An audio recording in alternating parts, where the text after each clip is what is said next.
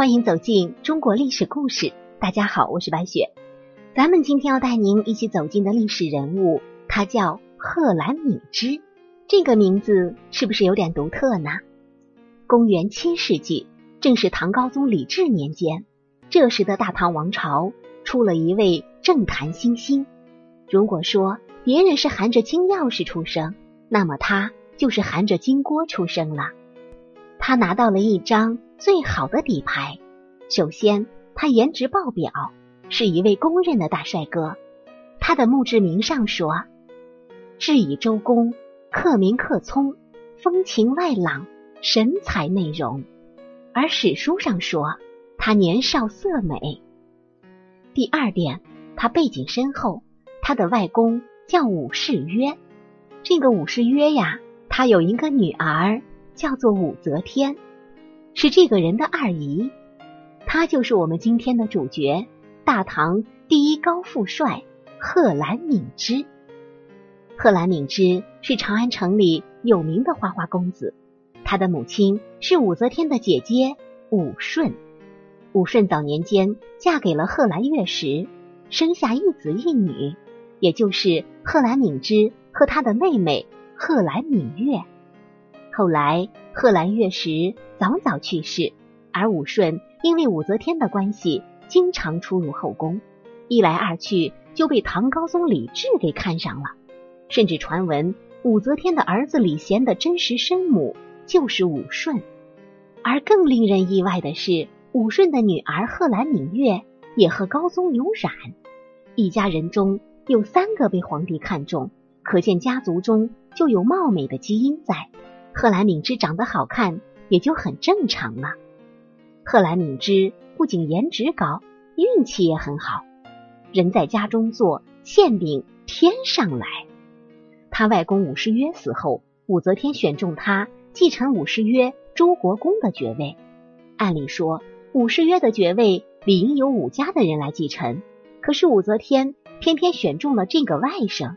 一方面是武则天。非常憎恨自己的哥哥们，另一方面就是向贺兰敏之发出信号：我要重点培养你，你要是能帮助我登上皇位，传位给你也不是不可能。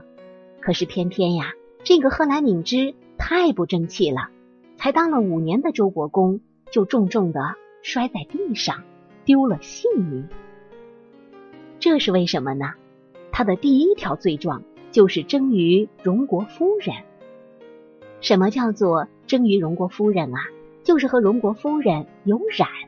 要知道，荣国夫人就是武则天的母亲杨氏，贺兰敏之的外婆。这简直是贻笑大方，令人匪夷所思啊！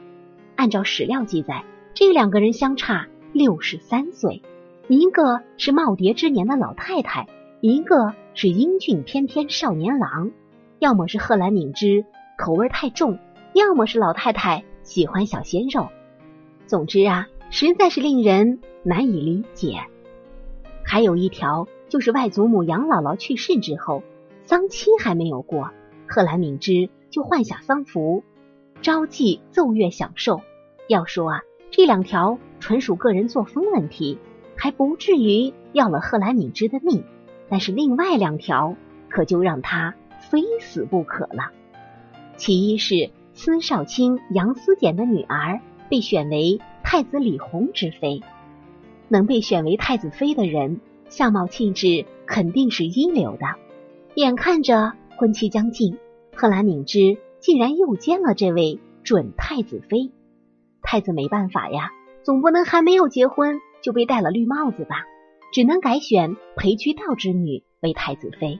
要说啊，这个贺兰敏之的生活作风实在是太不检点了。不仅如此，他还玷污了太平公主的随从侍女。太平公主是谁？她是武则天唯一在世的女儿。武则天对她相当宠爱，视为掌上明珠。就算是打狗也得看主人吧。这个贺兰敏之就是有十个脑袋也早掉光了。史书上说，贺兰敏之是侵犯了太平公主的随身宫女，致使太平公主受惊。当然，也有野史说贺兰敏之动的就是太平公主。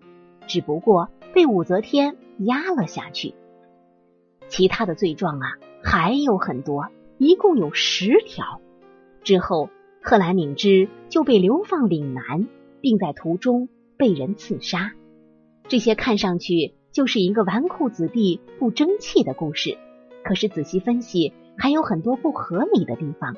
一是上述种种罪状，并不是在处罚贺兰敏之的时候公布的，是在他死后很多年才公布于世。其二，其中有很多条并不符合常理，比如说。跟荣国夫人有染这一条，别说当时的荣国夫人已经是八十多岁的老太婆了，其实就算是年轻的时候，也不是那种极不检点的人，要不然也不会四十岁的时候才出嫁，还是被李渊逼婚的。可见对异性并没有什么强烈的好感。所谓事出反常必为妖，这件事必然是另有隐情。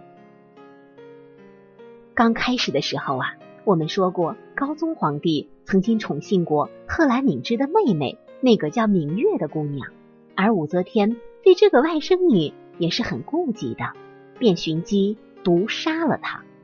贺兰敏之因为妹妹的丧事入宫吊唁，高宗一见到她，悲痛的哭道：“我一早上朝前看她还好好的，没有想到退朝后她就身亡了。”怎么会这么突然呢？贺兰敏之听完，只是嚎哭而没有响应。武后得知后，心想：这个孩子在怀疑我。从这个时候开始，武则天对他就心生厌恶了。而且贺兰一门血统高贵，可敏之的母亲、妹妹，甚至贺兰敏之自己，都沦为武氏、李氏的玩物。很有可能，这些造成了贺兰敏之扭曲的心理，通过以上种种不合理的行为来发泄心中的不满，这也不是没有可能的。虽然我干不过你，可是我就要恶心你。于是，种种匪夷所思的闹剧接连上演。而且，贺兰敏之被流放之后，在朝中曾与他交好的人，后来大都被流放到岭南。如果只是作风问题，跟他的同僚朋友有什么关系呢？很明显是要把他的势力一网打尽。而更为惊奇的是，四十年后，贺兰敏之居然被平反了，连尸体都被挖了出来，重新入殓，追赠秦州都督、太子少傅。在铭文当中有明确的记载：非孤获罪，命以长阶。哀哀令子复此光华。作为拨乱反正的举措之一，唐中宗在恢复大唐国号之后，曾经的政治犯全部都恢复名誉。如果说贺兰敏之真的是因为人品作风问题被杀，那断不会有平反一说。可见贺兰敏之的案件是被归入政治案了。说到底，还是与武则天之间的矛盾导致了贺兰敏之的被害。那些种种不堪入目的行为，很有可能就是武则天扣在他头上的屎盆子。可就是这些屎盆子，就要了贺兰敏之的命。我们纵观贺兰敏之的一生，出身豪门，英俊潇洒，而且才名远扬，曾经编纂《三十国春秋》一百卷，可以说是当时最有前途的高富帅。可是年纪轻轻，没有经过挫折就身居高位，遇到挫折后以不合常理的行为来发泄心中的不满，最终走向无底深渊。只能说，偏偏少年才气高，何苦生在帝王家？好了，朋友们，本期的故事到这里就结束了，感谢您的收听。喜欢的朋友欢迎点赞转发，也欢迎您评论留言。下期。我们将和您一起走进孙叔敖的故事，这也是一个唠叨人。我是白雪，下期再见。